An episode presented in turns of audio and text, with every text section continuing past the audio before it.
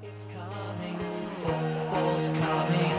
go on getting back, it's on getting back, it's on getting back, it's on getting back. It's coming, football's coming home. It's coming home. It's coming home. It's coming. Salve, salve, amantes da Premier League! Sejam bem-vindos a mais um episódio do podcast da Tree Lions BR, a casa da Premier League no Brasil. Eu sou Jorge do Carmo e depois de uma semana um pouco turbulenta, algumas contratações novas do mercado do jornalismo, que a gente até vai falar um pouquinho sobre isso aqui na apresentação. Foi um pouco complicado, então pulamos a terceira rodada e viemos direto para a quarta, que foi tão emocionante quanto. A gente tem muita coisa para falar, mas antes disso eu tenho que falar do meu Dream Team formado aqui. Tô com ele, que é um ex-cabeludo, mas tá voltando a crescer, graças a Deus. As coisas estão voltando ao normal em todo lugar, menos na Premier League. É ele, César Costa. E aí, César, tudo certo? Tudo certo. O, o, grande lateral da Avenida 900 que joga melhor que Luke Shaw e Robertson juntos. É um dia muito legal, né? Muitos gols, muitos jogos e, e assim, né? A gente aqui no Brasil ficou triste que, que, o, que o Cavani não, não pôde vir para o Grêmio, mas eu tenho certeza que a torcida gremista pode comemorar que um deles chegou no topo do jornalismo esportivo brasileiro. Exatamente, Sérgio. Estamos falando com ele, o novo contratado do esporte interativo que nos fez adiar uma semana aí de podcast, mas é por uma boa causa, porque o menino agora tá contratado aqui do Lions Brasil pro mundo. Ele, Vitor Padilha. Tudo certo, Padilha? Queria entender, tô com, chegando com muita moral. É, você que tá ouvindo aí, não fui estrelinha, tá? Não pedi para desmarcar, que falei, ó, oh, agora tô no esporte interativo, vamos desmarcar o bagulho. Não, foi questões de tempo. Mas assim, eu acho que o César citou Cavani. Eu acho que é bom não citar isso, porque a torcida do Grêmio ficou tão neurótica que é capaz que a torcida do Grêmio achar que o Grêmio contratou o Cavani e tá impressionando pro United. Então vamos seguir o jogo sem falar no Cavani no Grêmio. Genial, genial. Mas antes da gente falar de muita polêmica de United e Liverpool também, né? Acho que são os dois principais tópicos que a gente tem para entrar. Vamos falar de um jogo muito importante também, que foi Leeds 1 Manchester City 1.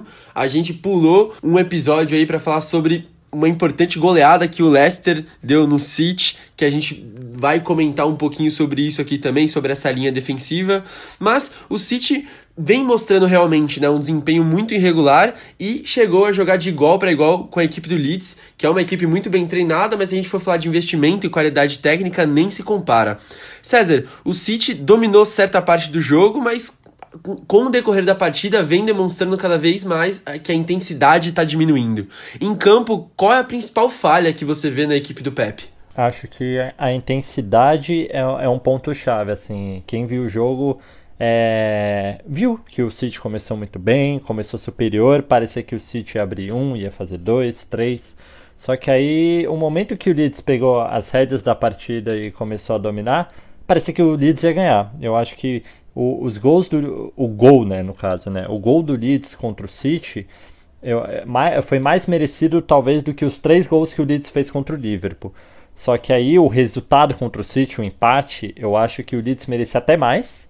Assim como foi injusto para o Leeds perder para o Liverpool, né? Foi, foi um pênalti muito bobo ali no final que fizeram no Fabinho. Então, é, no, no City em si, eu acho que não é um grande demérito empatar com o Leeds. Óbvio, o City tem que ganhar esses jogos. O City tem a obrigação de ganhar da maioria dos times da Premier League. Mas o, o, o empate acaba não sendo tanto um demérito. Mas a, aí a intensidade, sim, é algo que o Guardiola precisa pensar e rever se o time dele tem condições físicas. Não sei se é por conta da pandemia, se é os jogos muito, muito perto um do outro, ou talvez o elenco não, não seja satisfatório mas não dá. O time dele não aguenta manter a intensidade que tem nos 20 primeiros minutos.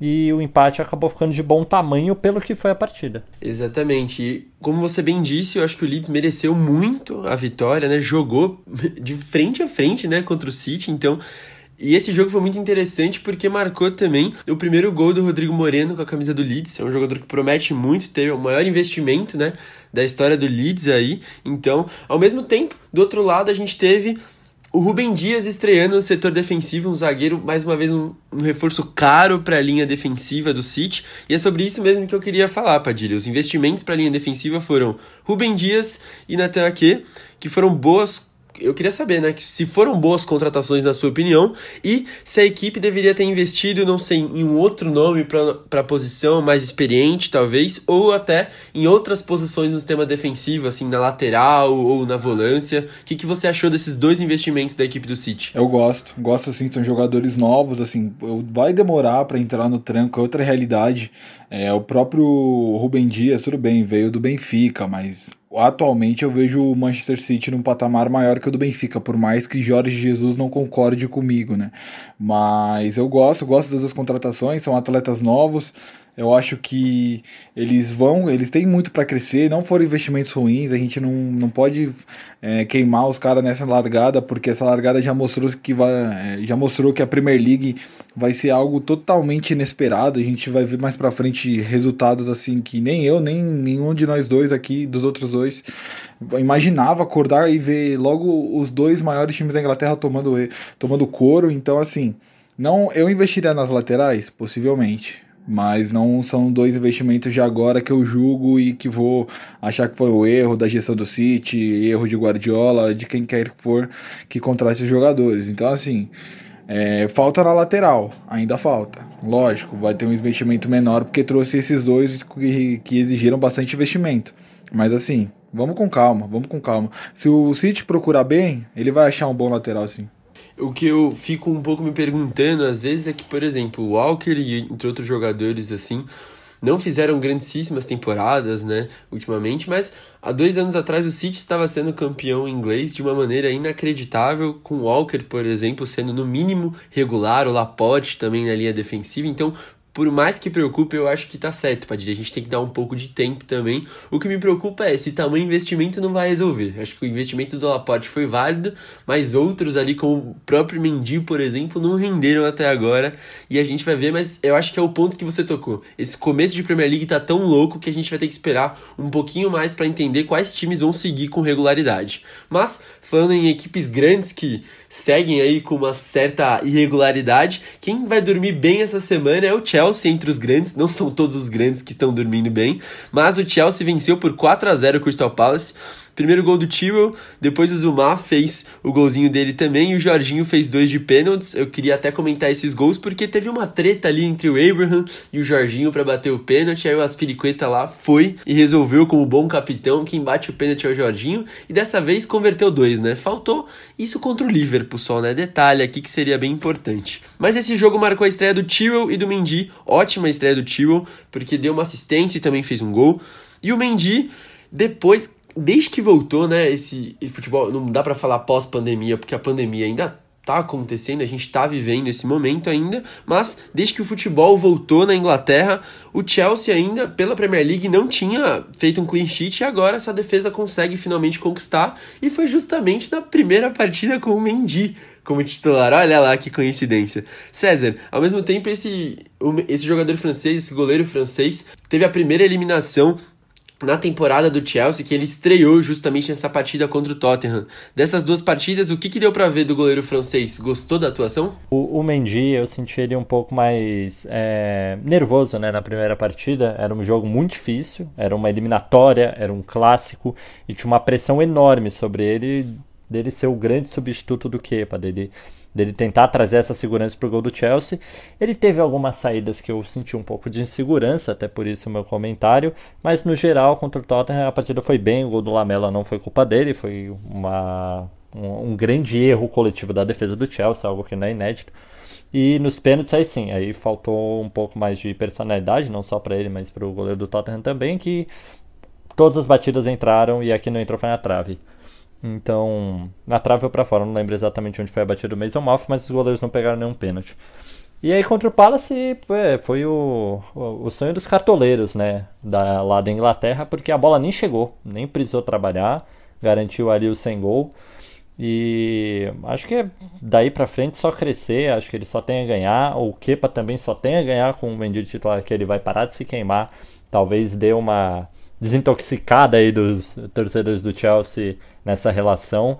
E se em algum momento o Mendy se contundir, o Mendy for suspenso ou ter uma queda de rendimento, aí eu também acho que vai ser bom para o para retornar e não ter essa pressão, né? Agora ele passou pro, pro Mendy que tá dando conta do recado. Que bom que ele deu conta do recado nessa primeira partida, como você muito bem falou.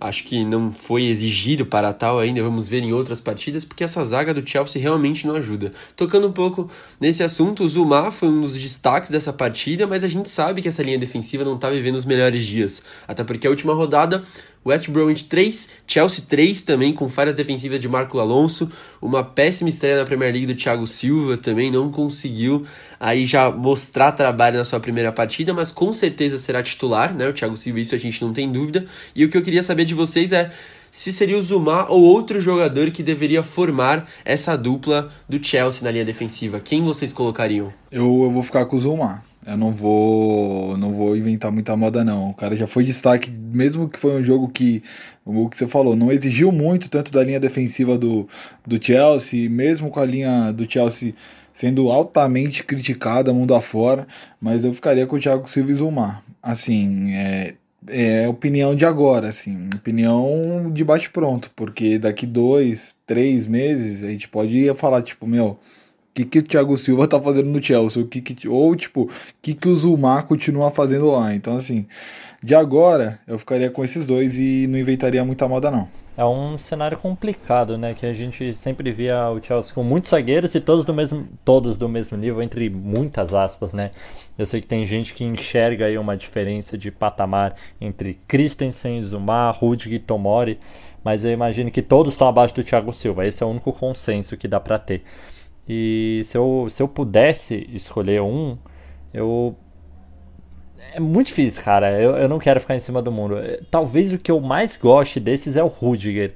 Mas pelo momento mesmo, o Zuma vive uma fase melhor. Acho que se não comprometer, dá para manter. César mais uma vez conseguiu ficar mais ou menos em cima do muro da maneira que dá, né, César? Claramente. Mas falando um pouquinho de mercado, o mercado fecha essa segunda-feira mesmo, né? Na toda a Europa, na verdade, não só na Premier League, o Chelsea rejeitou vender o Hudson Odoi ao Bayern de Munique pelo valor de 70 milhões de libras, valor salgado aí pelo Hudson Odoi, seria um baita investimento da equipe do Bayern, que acabou de ser campeã, né? Tá aí com essa vontade de fazer esse grande investimento, mas com a volta do Pulisic ao time, por exemplo, e a chegada do Zinhek, talvez o jovem inglês não tenha esse mesmo destaque que recebeu, por exemplo, como titular nesse jogo contra o Crystal Palace.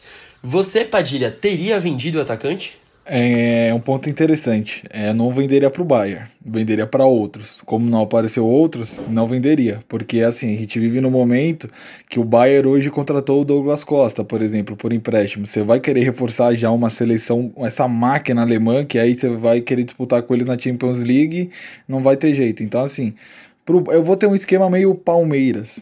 É, para rival direto de qualquer tipo de competição, não vendo, e se eu quiser vender vai ter que pagar o triplo do que vale, porque não, não vou reforçar, ainda mais um time que já está encaixado e qualquer, qualquer peça interessante que vai chegar lá vai ser uma peça que vai turbinar ainda mais o time dos caras, então assim, é, o Chelsea fez bem. É, o mercado faz bem em não alimentar o Bayern, na minha opinião. Deixa o Bayern como tá e vamos seguir a gente correndo atrás dos nossos objetivos, porque o Bayern, na minha opinião, tá à frente de qualquer time do planeta. Então, assim, fosse outro time com 70 milhões, sei lá, chutar um time aqui, o Milan, que não vai ter esse dinheiro, óbvio, mas se fosse o Milan, aí eu venderia. O Bayern não. Mais complicado porque realmente hoje o Bayern é o melhor time do mundo, né? Vamos ver como vai ser esse último fechamento de mercado nessa segunda, se a gente vai ter alguma novidade ainda para anunciar no próximo episódio, mas vamos continuar falando de times londrinos e vamos falar de Arsenal que também venceu venceu o Sheffield, a gente vai comentar um pouquinho sobre essa péssima fase do Sheffield, mas venceu com gols de Saka, PP e o McGoldrick fez aquele golzinho de honra do Sheffield. Padilha, aproveitando que a gente acabou de conversar, queria te fazer mais uma pergunta também, porque o Arsenal ele vem se provando cada vez mais regular no comando de Arteta, acho que tem alguns jogos que realmente não consegue mostrar, como por exemplo, contra o Liverpool na última rodada, o Liverpool se mostrou muito mais competente e num nível muito maior, mas tudo bem, o, o trabalho do Arteta faz pouco tempo se comparado com o Klopp, ainda está em evolução, né? Mas eu queria saber se, por exemplo, para a Copa, a gente já teve uma segunda vitória do Arteta em cima do Klopp agora, e eu queria saber se para a Copa da Liga Inglesa, para títulos como o UEFA Europa League, será que cada vez mais dá para provar que o Arsenal consegue ser um dos principais times a disputar essas competições, porque pelo menos pro mata-mata o Arteta tá mostrando que ele tá para jogo, viu? É, tá rolando, tá rolando bem os coringas do, do artetismo, tá, tá acontecendo bem. Então, assim, é, que o torcedor do Arsenal não venha me matar nas minhas redes sociais, mas eu tenho algumas opiniões fortes. Para títulos em níveis de Série B de competições, como se fosse a Europa League, que é a Série B da Champions, Vale, vai, o Arsenal consegue, assim, tem competitividade, ou em, na Copa da Liga, que às vezes o Liverpool não vai com o time completo, às vezes os outros não vão com o time completo, essas competições, o Arsenal tem que ir pra cima, é o que tem, vamos para cima, não é não é demérito você conquistar essas competições, ruim mesmo é ficar sem taça, então assim, é, eu acho que para esses torneios, entre aspas, menores, que eu não acho a Europa League um torneio ruim, por mais da minha expressão, é, vale, vale a pena. É, e eu acho que tem tudo para ir atrás. Mas eu ainda tenho um pouquinho de pé atrás, porque esse começo de, de temporada está sendo insanamente maluco e a gente pode estar tá vendo um time agora que está muito bem terminar o ano sendo decepção. Então, assim, eu ainda tenho um pouco de pé atrás com esse Arsenal aí.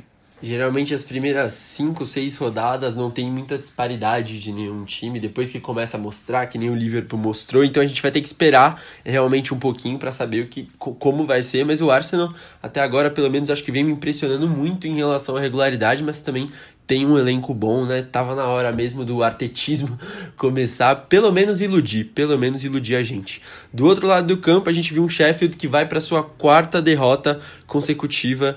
Tá bem difícil para a equipe do Chris Wilder. E eu queria saber, César, o que que tá faltando para engrenar essa equipe novamente? O que que parece que mudou da temporada passada para essa depois de uma excelente temporada da equipe do Sheffield?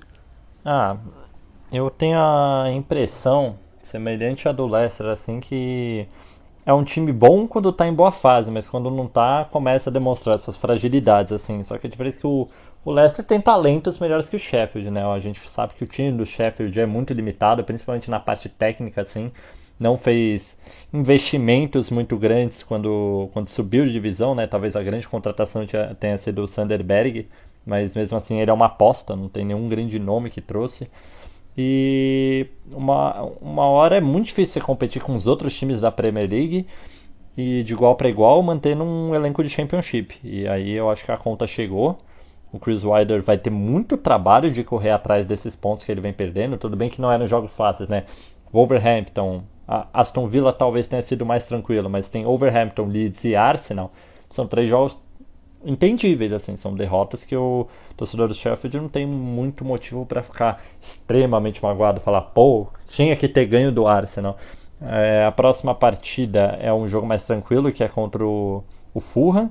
Aí, se perder para o Fulham em casa, aí talvez seja um motivo de maior preocupação e começar a rever se, se a mesma estratégia da última temporada vai funcionar nessa. Não estratégia, né? Digamos, a forma de jogar que até agora não está dando muito resultado. Exatamente, o próximo confronto acho que vai dizer bastante sobre se essa equipe vai começar a reagir ou não, mas, por exemplo, em confrontos contra o Leeds, eu acho que já tinha que demonstrar pelo menos uma maior força, né? Foi 1 a 0 no detalhe ali pro Leeds, muito mérito da equipe do Bielsa, mas eu acho que já tinha que começar a mostrar uma força para sonhar alto como sonhou na última temporada, né? Mas é uma equipe que mais uma vez briga por permanecer na Premier League e cada vez mais encaixando um trabalho assim como o Wolverhampton faz. Agora vamos começar os jogos polêmicos da rodada aqui. Vamos começar com esse sacode do Tottenham, rapaziada. O que, que, que, aconteceu, né, gente? É assim, o primeiro tópico que eu quero levantar em discussão aqui. A partida ela foi muito polêmica pela expulsão do Martial. É, vocês acharam que foi justa a expulsão do Martial ou o Lamela merecia ser expulso junto também? Ou foi um tapinha de nada? O que, que vocês acharam dessa expulsão? O Lamela a gente tá. A gente conhece que ele gosta dessa, desse tipo de provocação. Acho que não. Eu já vi o Lamela em outras situações levar amarelo por fazer coisas parecidas. Acho que foi um movimento, digamos, um pouco agressivo. Eu acho que resolveria ali pro Lamela um amarelo, que foi o que ele levou na situação. O problema é que o Marcel perdeu a cabeça. Isso aí, eu, eu acho que faltou um pouco mais de, de malícia pro Marcel, né? Na hora que o Lamela dá aquela levantada de braço, com o VAR, câmera olhando, se você leva uma abraçada daquela, você não continua em pé, você cai no chão que nem o Lamela fez, que levou um tapinha de nada, caiu no chão, começou a rolar de um lado pro outro. É vergonhoso, é, mas aí um teve um foi expulso, o outro levou amarelo. A reação diz muito do que de como a arbitragem vai atuar. Eu acho que a expulsão não foi injusta, porque por, por mais que tenha sido uma agressão, uh, digamos, leve, foi uma agressão. O Marcel claramente só foi com a intenção de, de machucar, entre aspas, o Lamela, enquanto o Lamela, ele pelo menos deu a entender que estava tentando ganhar espaço. Pelo menos as imagens, é, você, o Lamela consegue se defender dessa forma. E a reação do Lamela, exagerada, eu acho que contribuiu também para esse cartão vermelho que eu boto muito mais na conta do Marcial do que da arbitragem. Padilha, você concorda? Porque, por exemplo, acho que a expulsão do Martial é muito clara, mas talvez o Lamela merecesse uma punição tão à altura, ou pelo menos para análise. Você achou que faltou isso também? Ou realmente o Martial, que foi menino, o Lamela se aproveitou e a arbitragem não tem muito o que fazer sobre isso? É, o que o Lamela se aproveitou, para mim é nítido. A gente tá falando, não vamos esquecer, a gente tá falando de um jogador argentino que já tem a catimbinha rolando no sangue dele. Querendo ou não, é a catimba que rola ali. Então, assim, é, para mim, eu sou do. Se eu fosse árbitro, eu ia ser aquele árbitro chato. Fez gracinha, qualquer um dos dois, os dois tá na rua, velho vão se entender lá fora, vocês vão se entender ali na boca do vestiário, isso não vai ser problema meu. Pra que, que o juiz vai expulsar um e amarelar o outro e ainda ficar complicado no jogo? O juiz só se complica no jogo quando ele faz isso. E para mim o lance é para duas expulsões. É, o Lamela se aproveitou porque fez uma cena a la Daverson, né? Então, assim, foi uma cena interessantíssima, mas eu teria expulsado os dois sem pensar, muitas, sem pensar muito, não.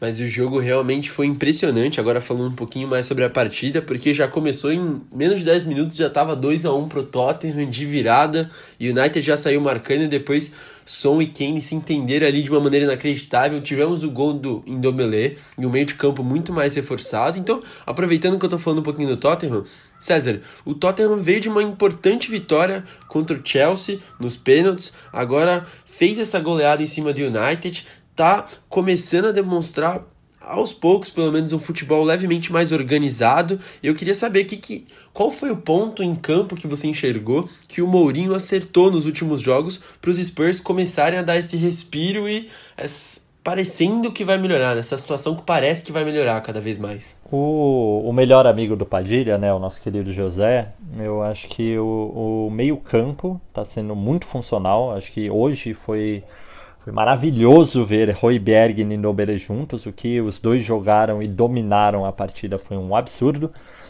Mas em geral, é, eu acho que é isso que você falou. A gente está vendo um time organizado, ele está conseguindo tirar o melhor do Som e do Kane juntos. Essa dupla está funcionando muito bem. Tudo bem que a gente sabe que tá, tá ali uma ponta direita sendo cozinhada, né? Lamela e o Lucas aquecendo o lugar para o Bale chegar, já que nenhum dos dois consegue dar aquela engrenada. Eu acho que quando o Bale chegar ali, vai, vai realmente esse time decolar. E o Mourinho está começando a dar. Eu não vou dizer que é a cara dele, né? A gente conhece outros trabalhos do Mourinho com uma cara muito diferente de um time que faz seis gols. Mas ele está organizando o time e está tirando o melhor de cada jogador. Acho que esse é o papel dele como é, o, o, o grande maestro, digamos assim, que está conseguindo fazer todos os instrumentos tocarem ao mesmo tempo e de forma funcional. E a contratação do Heiberg, né? Eu acho que o cara caiu com uma luva nesse time e não só ajudou tecnicamente, mas também deu intensidade nesse meio campo. Ele, ele não é só um cara que não se soco, que tem a parte física muito boa, mas ele consegue desarmar e distribuir o jogo e melhorou muito o jogo do Tottenham, que agora não depende só do Nidon Belé para dar essa saída com maior qualidade. Exatamente, o queridinho do Pep Guardiola e do César Costa foi muito bem nessa partida, mas eu queria destacar como você destacou, César. Nidon Belé, quando joga a bola, quando tá solto, quando tá afim, joga demais. Ele jogou muito nessa partida que a arbitragem pode ter atrapalhado ou não para algumas pessoas que nem o César, mas teve muita polêmica e de fato o Tottenham jogou muita bola e vamos falar do United, que passou uma vergonha imensa, fazia muito tempo que não passava essa vergonha. Saudades daquela partida do Manchester City, o I Always Me, com direito ao Balotelli metendo caixa e protesta ao mesmo tempo, ninguém nunca entendeu. Saudade desse momento que o Tottenham pôde trazer de novo. Não é todo dia que a gente vê o United com essa camisa pesada tomar uma goleada.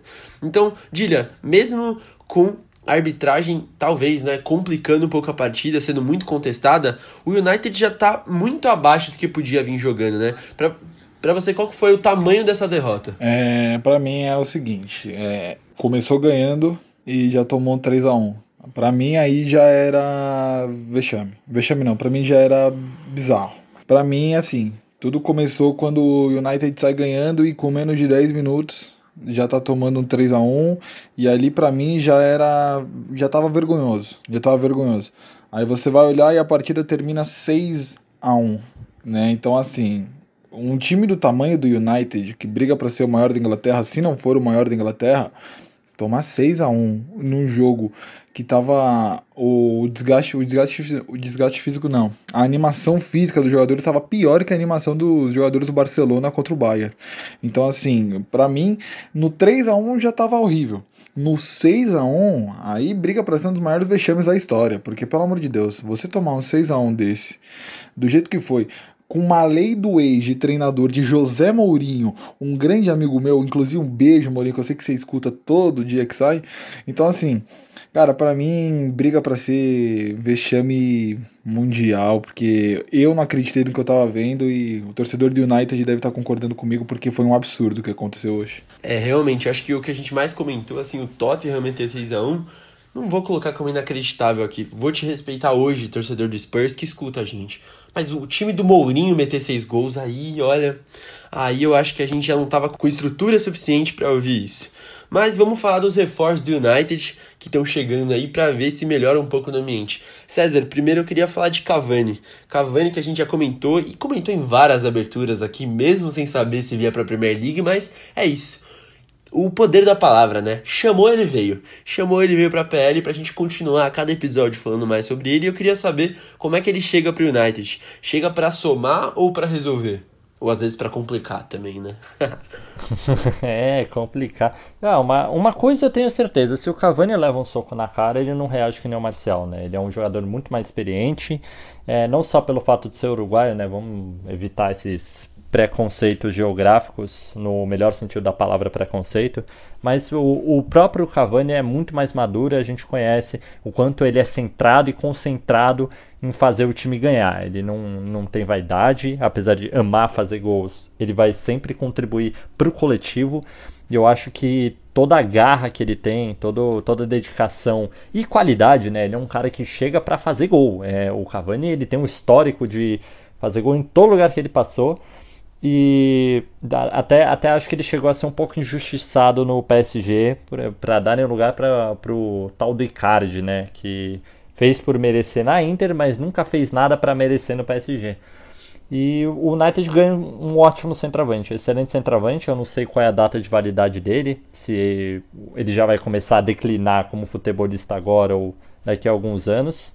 Ele já tem os boatos aí, é o estágio pré-grêmio, mas o, o United só tem a ganhar com ele. Eu acho que é somar. Eu acho que é uma questão de soma. Resolver é o cara na lateral esquerda, né? O tal do Alex Telles, porque a Avenida Luke Shaw cansou de dar espaço, o Greenwood cansou de não ajudar, ele ficava parado lá na frente para ver se descansava.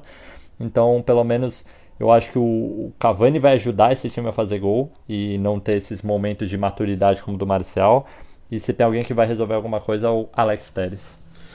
Queria falar justamente sobre isso, mas antes, é, detalhe muito importante que você colocou aqui, César, sobre ele ser chutado do PSG. Estava comentando, inclusive, com. Vou até citar uma fonte aqui, que é o meu famoso pai hoje, vendo o jogo do United, na sala de casa, tranquilo. Você, jornalista, jornalista aí com seu pai em casa vendo o jogo, tranquilo, né?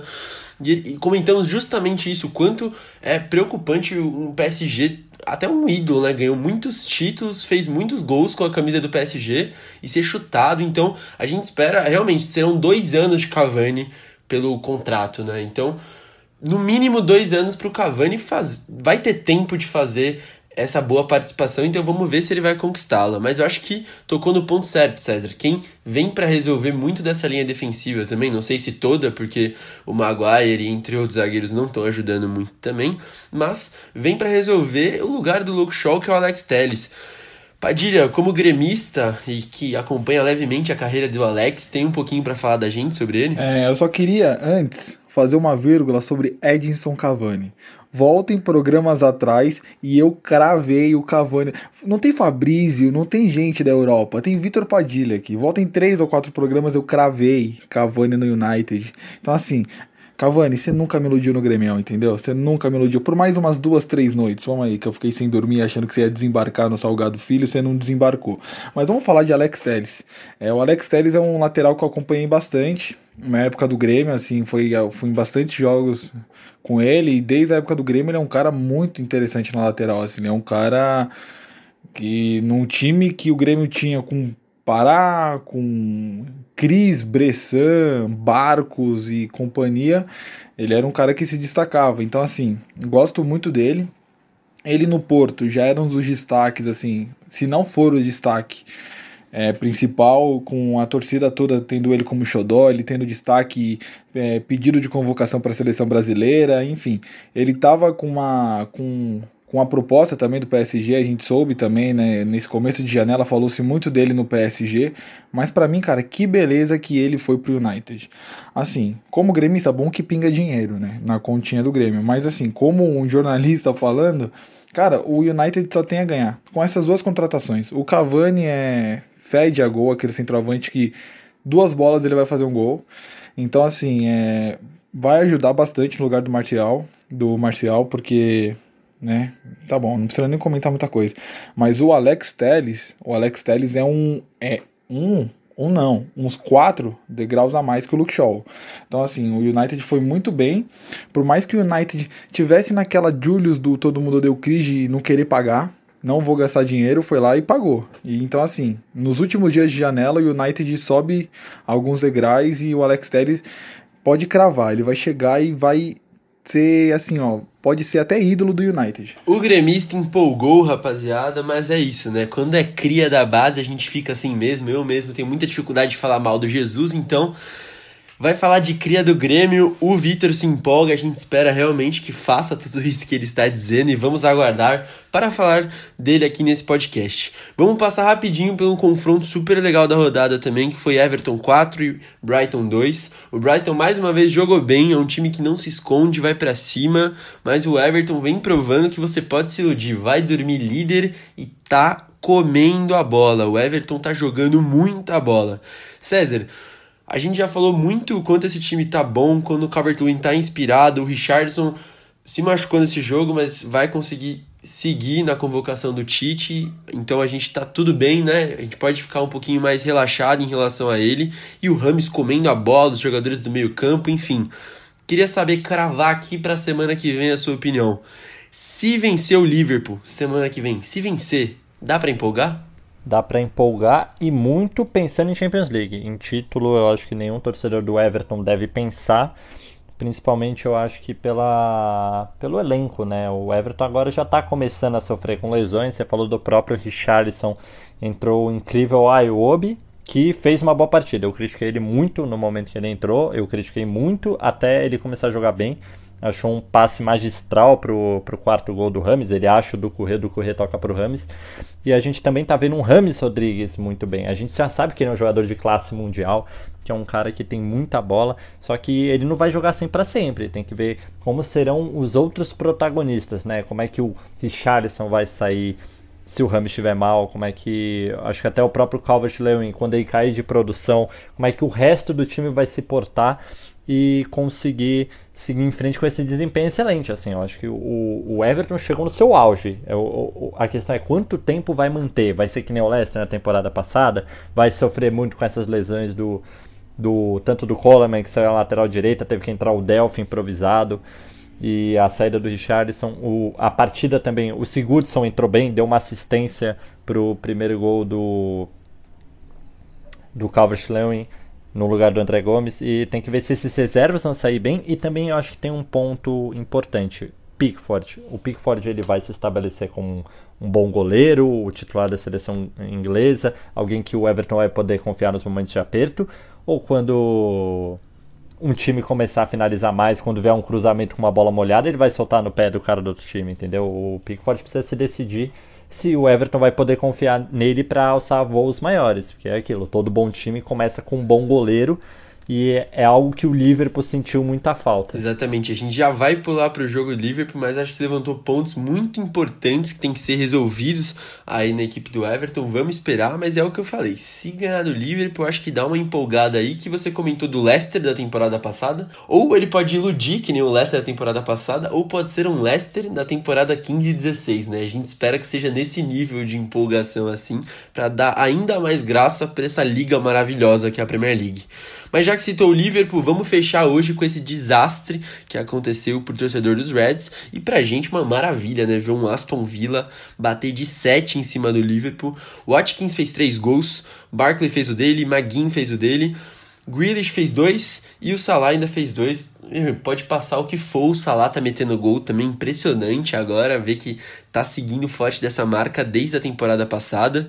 E é realmente entender o que, que foi isso, né? Queria destacar o Watkins, que é um jogador que fez, fez o hat-trick nessa rodada, mas que foi muito bem pelo Brentford. Temporada passada o Brentford não subiu, mas ele fez 25 gols, então fez uma marca extremamente importante aí com, a, com o time pela Championship. Mas também destacar o Barkley e o Grealish, que, cara, se entrosaram nessa primeira partida, foi muito bem. Primeira partida do Barkley, né? Foram muito bem, então gostei muito. E queria saber, Dilia. O Chelsea fez esse empréstimo do Barkley para Aston Villa, a gente já viu que pelo menos nesses primeiros momentos parece que vai dar resultado, parece que vai conseguir reanimar um pouco do futebol do Barkley. Você acha que foi um bom empréstimo ou para a temporada do Chelsea o Barkley podia ser importante? O Chelsea, a gente comentou um pouco do Hudson Odoi, né? Pode até não ser a mesma situação, assim, 100%, mas o Chelsea tá com um elenco muito cheio, né? Assim, às vezes você tem um elenco que você tem bons jogadores, mas que vão ficar desanimados por falta de minutagem, que vão ficar muitas vezes no banco. Então, assim, gostei muito. De verdade, eu gostei. Sendo do fundo da minha opinião, assim, sem levar em consideração, sei lá, que um time ficaria melhor, o Chelsea ficaria mais legal de se ver se ele fosse alguma das opções, lógico, mas assim, para o jogador e até para o Chelsea foi uma boa decisão, porque a gente foi o que você falou. Ele junto com o Grealish já parece que jogam junto vai fazer 3, 4 anos, né? Entrosaram, entrosaram bem, tiveram um aproveitamento bacana.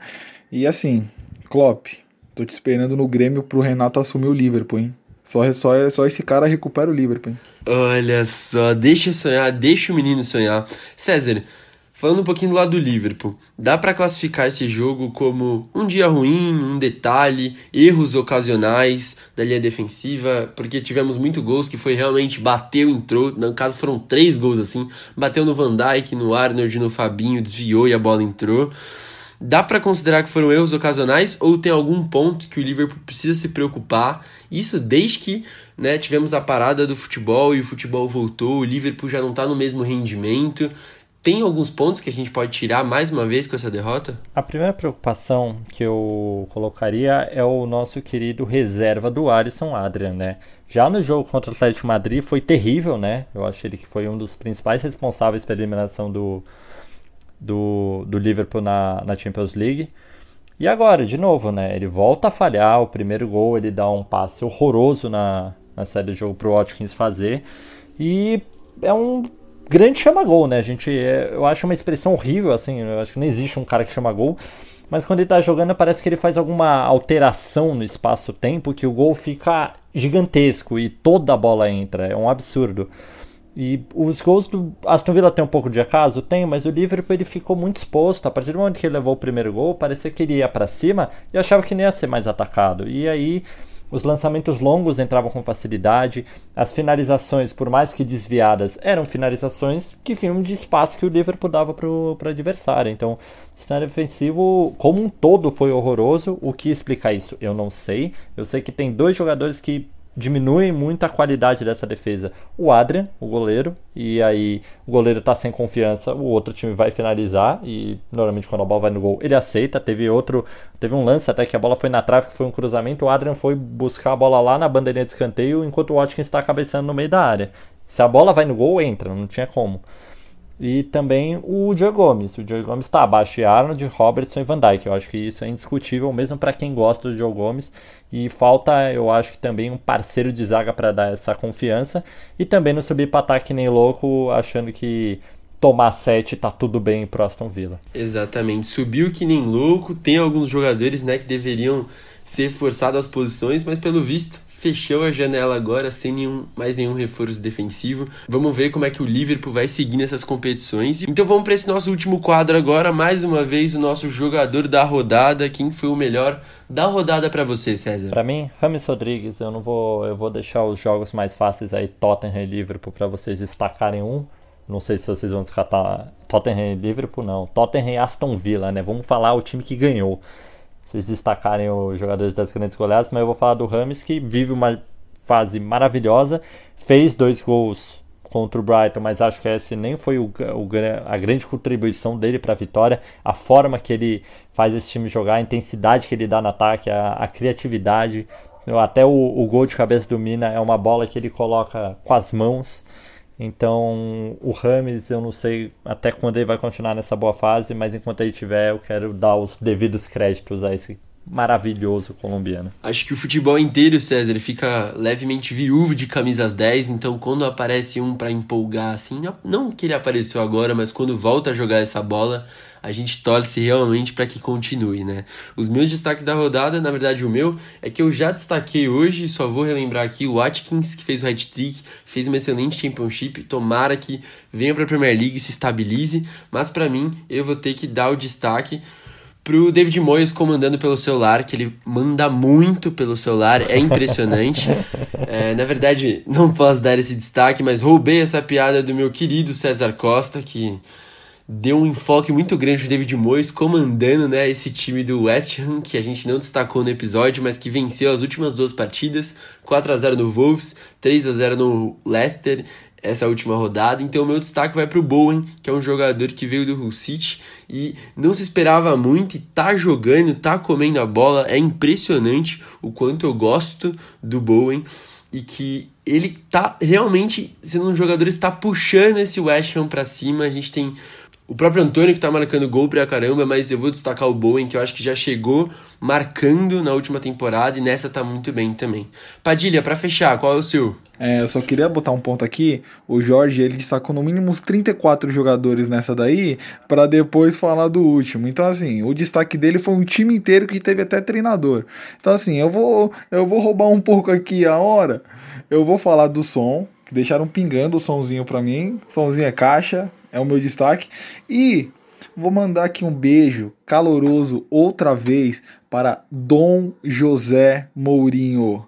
Que grande figura do futebol mundial, um belíssimo treinador. Quem diz que é ultrapassado não sabe nada de bola. Mas o meu craque dentro de campo é o som tá? Só isso, não vou me estender muito. Queria falar só mandar um recadinho pro Adrian, falar Adrian, você é pior que o Paulo Vitor. Deixa para lá o resto. Olha só, temos que destacar José Mourinho ainda. Não tem ultrapassados. Respeita o professor Luxemburgo no Brasil e respeita José Mourinho na Inglaterra. É isso. Fechamos por aqui. Nos siga nas nossas redes sociais, arroba Não deixa de seguir aqui no Spotify para mais resenhas sobre a Premier League. E valeu!